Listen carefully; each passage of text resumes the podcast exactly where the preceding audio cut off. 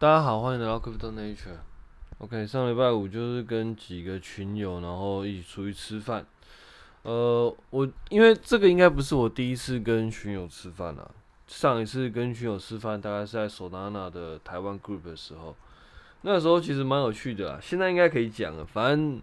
那个时候我们十几个人去吃饭，就是聚会结束之后，然后十几个人去吃饭，然后到最后只有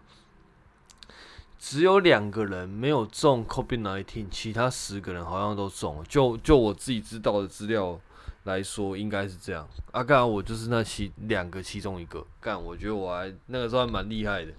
但是，但是说实话，这一波就是 COVID-19，嗯，这两三年来，你说我自己到底有没有中？其实我觉得还蛮难说，说不定我有中，但是就是一个呃没有什么反应，然后可能也验不太出来的一个人。因为因为我们公司会每个礼拜都会让我们强，就是会让我们验。那事实上，嗯，我到目前为止，呃，今年。应该都是到十月多、十一月多，我应该每个礼拜都有验。那当当然是自己做快筛啦。然后其实到目前为止就是没有验出来过，都是一条线。所以，呃，从快筛的结果来说，我应该是没有得过。但是你说我自己有没有得过？其实，嗯，可能我自己也不太清楚吧。因为快筛毕竟有它的准确率啦，那到底筛筛出来的准确率是不是在误差值还是怎么样，其实也不知道。而且我自己本身就有一些过敏性鼻炎，所以就算没有得到 COVID-19，有些时候也是会就是因为过敏的咳嗽，或者说因为过敏的那个流鼻水之类的，打喷嚏啊什么的。啊，这个症状可能跟 COVID-19 可能可能可能也是有点像，所以就算有中，我可能会觉得啊，那就是过敏这样。所以反正那个时候就是觉得干很夸张。那这一次呢，应该是不会的啦。啊，反正就十几个人，就是也是一样去吃饭。那我觉得，我觉得就是在。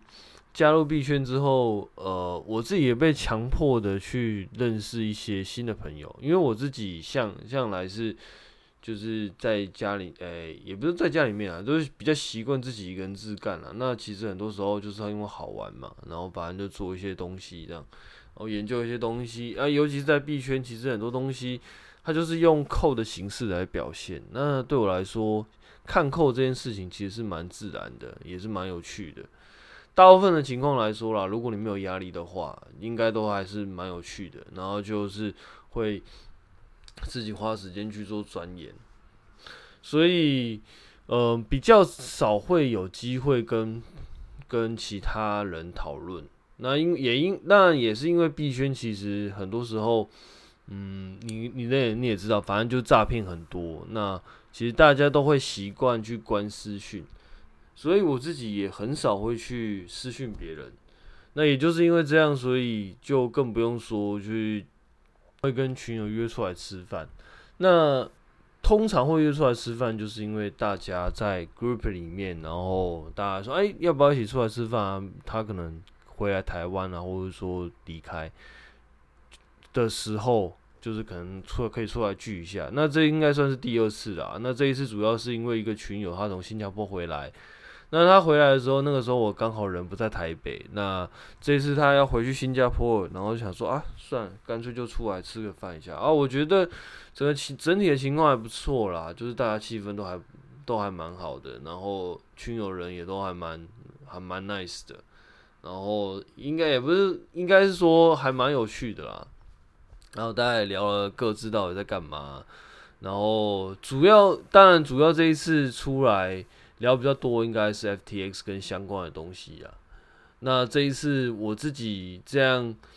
嗯，聊下来，我发现事实上大家真的都还蛮、还蛮、还蛮敢的。事实上，我在当初在 FTX 的事件的时候，嗯，我自己是比较偏向于，也是相信，就是也不是也不能说相信我，我其实并不一定会相信交易所，但是我只是认为。既然他都已经做到这个程度了，应该是比较难会倒。那当然，事实上就是我错了，他他就是倒了。那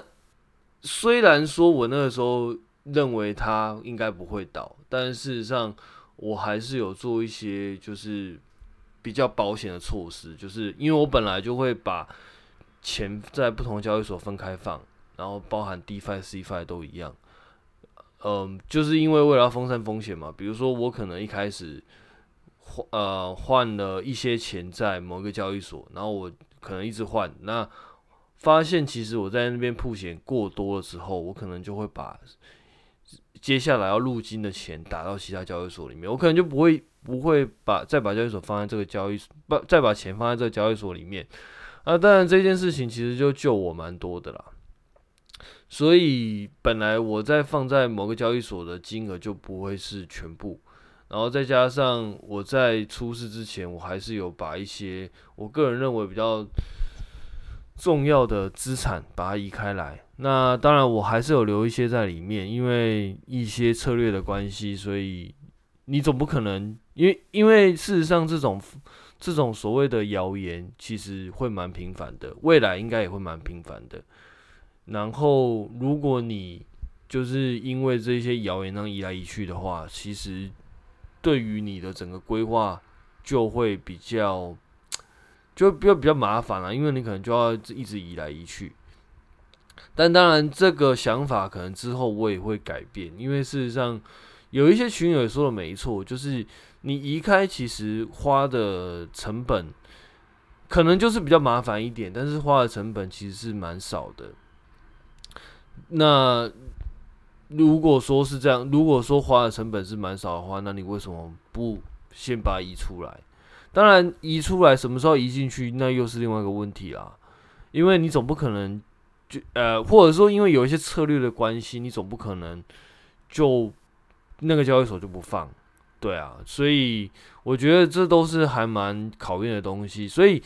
我我自己觉得，再怎么样，你应该都还是会放一些资产在某一些交易所里面，除非你那个交易所你完全就跟你的策略就完全没关系。但只要你还是有打一些策略的话，其实你还是会挑选一些交易所放。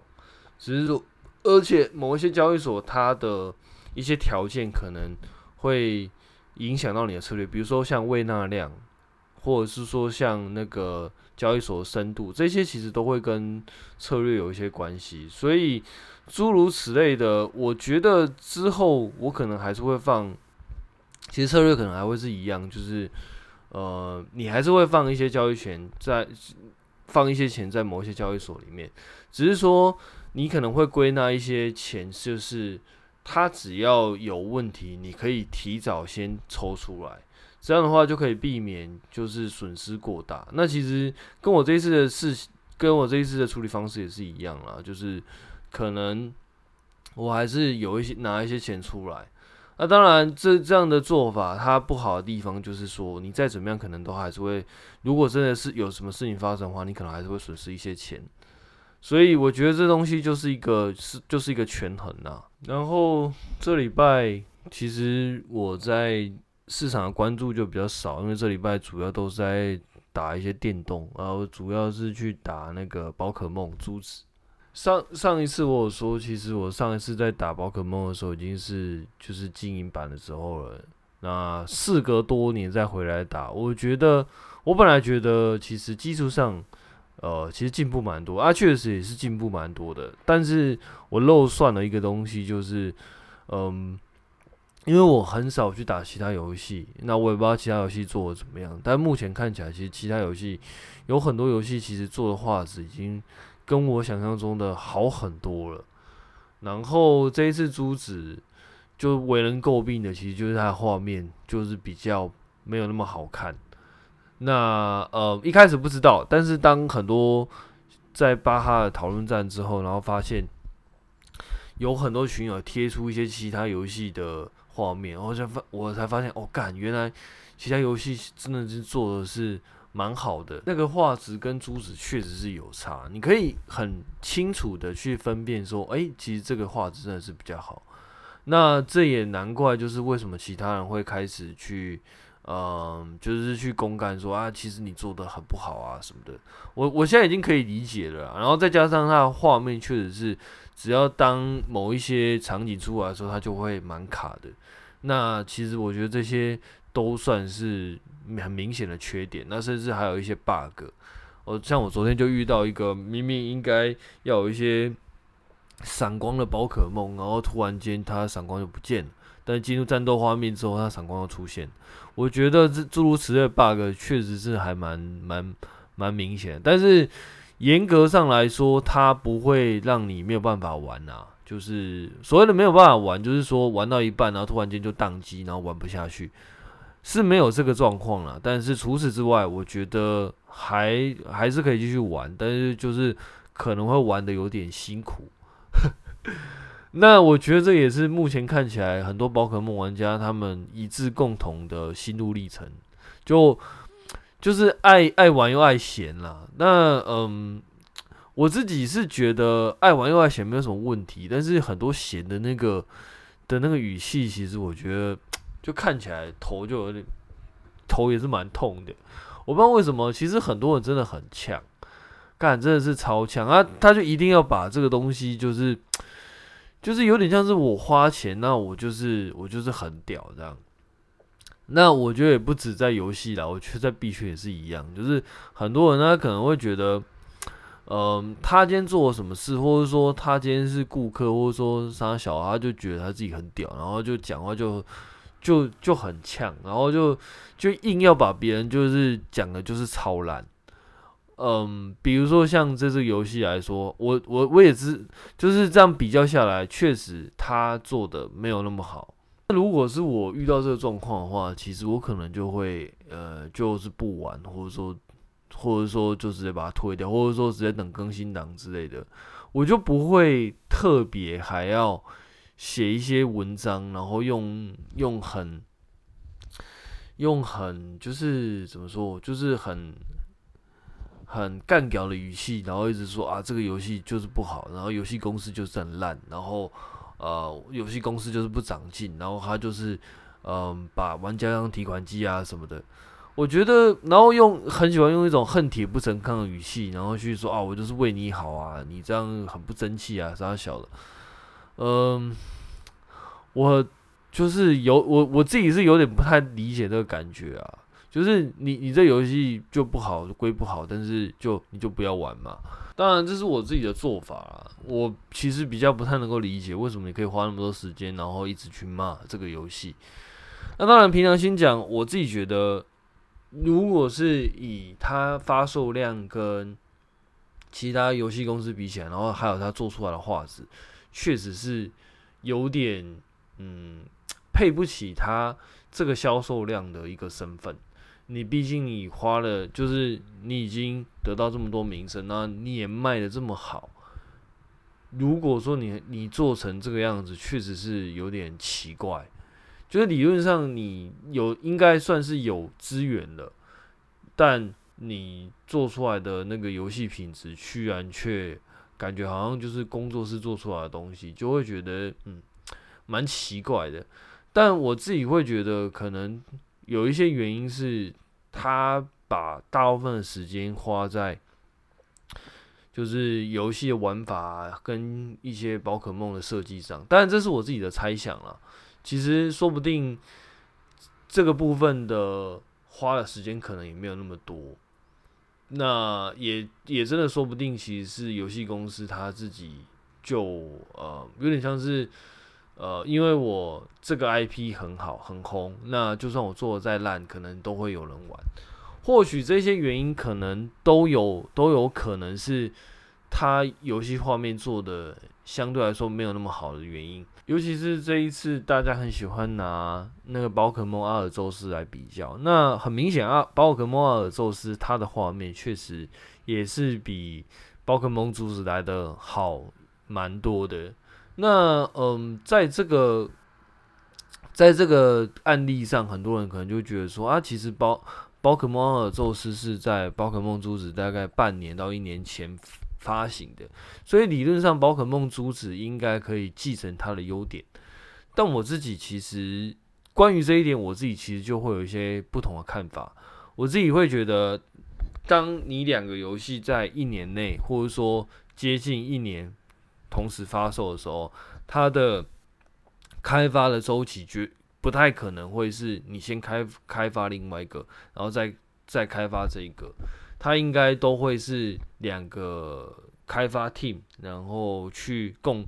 平行开发的，因为基本上你应该不不会有那么多时间，然后先开发另外一个，开发另外一个完之后，然后检讨，然后吸收目前的想法，接下来再开发下一个，因为基本上是时间应该就是不可能来得及的。事实上，应该就是两个不同的专案同时间开发。当然，你说这两个专案同时间开发会不会有就是资讯交流的状况？我觉得。有可能会有，当然也有可能，它其实就是两个开发的方案，其实就会走两个不同的方向。主要是因为其实大家在开发产品的时候，也不见得知道哪一些玩法、哪一些设计其实是大家所喜欢的。因为其实这些东西都要都要嗯一步一步探索，然后得到市场的反馈才会知道。所以很多人就会说，很多人常常就会。就会说啊，某公司的 A 产品它有一些优点，但是可能同年的 B 产品它就完全没有吸收这些优点。我自己觉得是，当然两个开发的 team 他们之间的认知上不一样，这也是有关系。然后他们考量可能也不一样。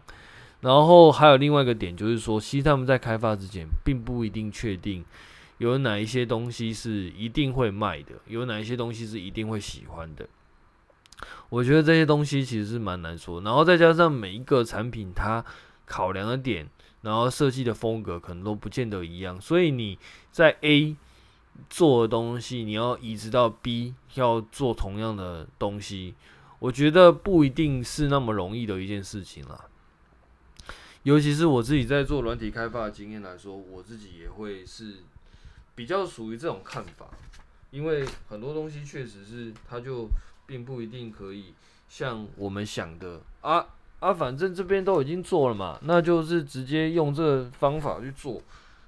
就好了。我觉得不太是这个样子啊。反正这一次玩到目前为止，我觉得还算可以啊。虽然说我自己对于这款游戏玩到一半，其实也是有点，就是头会有点晕。那我不晓得是我自己本来就会对 3D 游戏会有会有会有 3D 晕的状况，还是这一款游戏就如大家所说的，是因为它的那个会掉帧，然后再加上它的一些什么地图会旋转的原因导致我自己会晕。因为我玩的游戏比较少，所以我自己是分辨不太出来。但是很确实的是，我自己也会对于这款游戏会有玩一段时间之后也会有一些晕的。的状况发生，但玩到目前为止，我觉得这个晕的状况还是可以接受啦。那顶多就是休息一下，其实也就还好。因为反而你如果不晕的话，那你一直玩下去，可能对于身体的负荷可能还是比较高的。所以我觉得这一点来说，对我来说比较没有什么太多的呃争议。因为因为对我来说，我也很怕，就是我玩太久，然后就。一直玩，一直玩，然后就比较沉迷。我觉得这个反而从另外一个角度来说，是一个呃一个保护措施啊。所以对我来说影响还好，但这是建立在我还没有遇到一个很大的 bug 或者闪退的状况下啊。如果我真的遇到的话，说不定我也会超干。Anyway，反正宝可梦珠子的心得大概就这样，我觉得还是蛮不错玩的了。OK，那嗯。虽然说上上礼拜我开有去买个游戏，然后转换一下心情，但是事实上这礼拜我已经慢慢的再花多一点时间回到币圈的专案里面了。那嗯，我应该在文章里面有提过，事实上我文章应该已经写过，就是有记录过不少篇了。其实我已经慢慢的呃，应该说我这一这一两个月以来，其实就。在慢慢的去关注 ZK Sync 这个专案。那 ZK Sync 呢，是一个 ETH 的 Roll Up，那它主要就是在做 ETH 的 L2，希望可以透过将交易放到 L2，然后去增加呃 Ethereum 的 throughput，那同时间可以让它的那个负担降低，那负担降低可能最终可以让你的交易的手续费下降，因为可能就不会那么拥挤嘛。就像我们以前曾经说过的，一个球场里面，你假设只有一个门，那可能大家都会往这个门去挤。那既然往大家往这个门去挤，为了想要更快离开这个地方，你可能就会花更多的钱去呃买一些嗯高级通道，或者说直接氪金，直接。快速离场，走快速通道，走 VIP 通道之类的。但假设这个机场里面有很多个门，那可能这件事情它的它的效益可能就你就不一定要去花一些钱，花多余的钱去走快速通道。你可能走正常通道，但你走不同的门，你可能就可以出去之类的。它同时间能够处理的资讯量可能就比较大。所以 zk Sync 是一个 ETH Rollup 的的一个专案。那他们这些专案主要的 idea 其实也蛮简单的，因为你在链上，我们所知道的，你在链上你的效率相对来说就比较低嘛。因为同时间你要让很多在不同地方，然后甚至不同来源的 validator 去做。你出块的动作，那中间就会有很多验证，以及你要去沟通的一些呃开销。那这些开销就会让整个出块的时间变得比较长。那也是因为出块时间比较长，所以相对来说就会比较没有效率。如果你拿传统的资料库的系统来比的话，那所以如果说我们在链上我们处理的东西相对来说比较没有效率的话，那我们其实就可以把东西放在链下就好了，就是把需要大量资源处理的东西放到链下就好了。那 zk Rollup 它其实就有点像是这样，它其实在链下里面去收你的 transaction，然后把你的 transaction 做成一个呃做成一个 proof，它就是有点像是把你的东西做成一个。证明，然后打到链上，再由链上的 smart contract 去做 verify，去 verify 你这 proof 是不是正确的。那如果说你这个 proof 是正确的话，那我们可能就就是就是去认可，哎，你这个 proof 基本上是是 OK 的。那怎么产生这个 proof？就是 zk sync up 在出在想办法克服的过程，因为你在链上，其实你并不一定能够相信链下所发出来的东西，尤尤其更何况是 proof，所以你要怎么样有一个机制，可以让链上在不知道你链下的状况下，然后又能够去呃去去知道说，诶，其实这个交易是没有错的。那这个就是整个 ZK 他在做他在努力的地方。那当然，我就是哎、欸，对，还是请语要先下。就是，嗯，我现在讲的这些东西，其实都是我自己个人的理解。就是我，因为我会自己去看扣，然后去比对一些文件，然后发现，哎、欸，可能有一些东西可能真的是这样，但是并不代表我讲的东西就一定是对的。如果说你你想要听的话，你可能就当做一个参考，那就不要完全相信我讲的东西，因为可能我讲的东西。我我可能也不是故意的啦，但可能就是我看错，或者说可能就是我解读错了，或者说我可能理解有一些跟真实的状况可能有一些误差，但反正我就是讲我自己认为可能是怎么样。那嗯，因为因为我自己其实也有把这些东西就是比较细部的呃，它里面扣在写什么，然后写到文章里面去，所以嗯。我我我觉得，如果你真的有兴趣的话，其实你应该还是可以根据我自己的文章，然后去自己去做一些探索。那这样对照下来，你可能会对于我在讲的东西会比较会比较理解一点，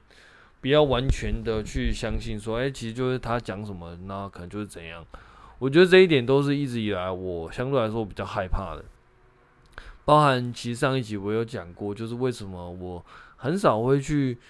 嗯、推荐说哪一些标的可以买，因为其实我自己觉得是蛮可怕的啦。因为连我自己都没有办法保证这个东西我讲的就一定是对的，然后我也没有办法保证这个东西它的未来性一定是 OK 的状况下，我只其实就会怕说，我只是嗯，就是想分享一些东西，然后到最后就害了别人这样。Anyway，嗯，ZK 他的做法就是将他他将一个 proof 里面。他使用他将这些交易的资料，把它做成多项式，就是你以前有学过那一元二次诶波中法，就是二元一次联立方程式，然后什么三元一次联立方程式，还有甚至还有次方的的那种呃方程式的解法。那他把那个资料转成那种方程式，然后再透过这个方程式把它。写成一个题目，然后再将这个题目 pass 给 verify 那个节点的验证者，节点验证者验证，假设这个题目它这样是对的，那某种程度上就会代表说，哎，你这个东西其实是没有被篡改过的，大概上是这个样子啊，就是嗯，它的大致上的逻辑是这个样子。那这个东这个东西对我来说很有趣的地方就是说。嗯，我觉得它跟 machine learning 的东西有点像，但是本质上是不太一样的东西。因为在 deep learning 里面，其实我们很像的地方是，我们也是根据资料，然后先去生成一个多项式。尤其是在 deep learning，其实也是生成一个多项式，然后我们也是不断的去调整这个多项式，它修改就是它的呈现。因为因为一开始。呃，或者是说，在 deep learning 里面，我们要做的东西就是，我们要找到一个 function，这个 function 是可以完美的解决我们的问题。比如说，你要做人脸辨识，那人脸辨识它其实就是一连串的人脸的图片当做你的 input，然后这个人是谁，这个这个答案当做是你的 output，或者是说讲简单一点，就是这个人是不是一个人，当做一个。是非当做一个 output，所以当一个照片进来的时候是一个 input，然后判断这个照片里面是不是一个人，然后这个是当做这个 output 的话，我们的目的就是要找到这个吃这个照片的函式，因为这个这个函式必须要把这个照片的资料当做是 input 喂进去。那经过一个方程式运算之后，它会出现一个 output，这 output 就可以呈现说这个照片到底是人还是不是人。我们为了要找到这个 function，我们为了找到这个函式，我们就必须要用一些什么呃 gradient descent 啊，或者说甚至 optimizer 的方法，然后不断的去修正这个函式的参数，最后或我们会找到一个，我们可能会找到一个呃可以完美的。呃，解决我们的问题的这个函式。那在那个呃，ZK 他们所做的 p r o o 方法的原理是，他们将这一些资料，然后把它转换成多项式的方式，然后再透过这个多项式的方式，因为因为透过多项式的方式，就很像是你在。坐标空间里面，然后用你的资料在坐标空间里面找到一条一条方程式，然后用这条方程式去给另外一个人去算，然后算完之后，假设结果跟你的呃设计的方式是一样的，因为你会告诉他说你应该要怎么算，然后你你会有什么资料，然后透过这些资料。你算完，假设你跟他一样的话，那我们就确定，哎、其实这个中间资料其实没有被没有被篡改过的。他的他的状况有点像是这样子啊。那对我来说，其实 他们中间就会用了很多多项式的特性，比如说你在某一些点，然后去呃放一些 input 进去的话，你可能就会将你的答案限制在某某几个区域里面。所以你们中间会被篡改，但是你又得到同样答案的几率就会蛮小的，就是甚至是不可能。那透过这样子的机制，它就可以让双方在不知道对方是谁然后也不知道对方的其他资讯的状况下，然后就能够验证，诶，这个东西可能就是我们所要的。我觉得这一点真的是蛮，就是算对我来说算是蛮神奇的。它真的是，呃，将很多多项式的东西在不同领域里面用不同的样貌去呈现出来。当然，这是我目前的理解啦。事实上，整个呃 ZK 的加密方法，它有很多变种，像我们刚刚讲的是 ZK Plank。或者说 ZK Snark S A S N A R K，然后事实上还有什么 S Z K S T A R K，这是一些不同的 ZK 的 Zero Knowledge 的的加密方法，姑且把它称之为加密方法，因为我会觉得那就是一种你跟对方的加密解密的方式，然后确保你们两个写就是得到的资讯是一样的。这个东西其实到目前为止，我都还在不断的去研究啊，所以不见得我现在讲的东西就一定是对的。呃，然后就像刚刚讲，它其实有很多变形，那我也慢慢的在从一些简单的 case 里面去，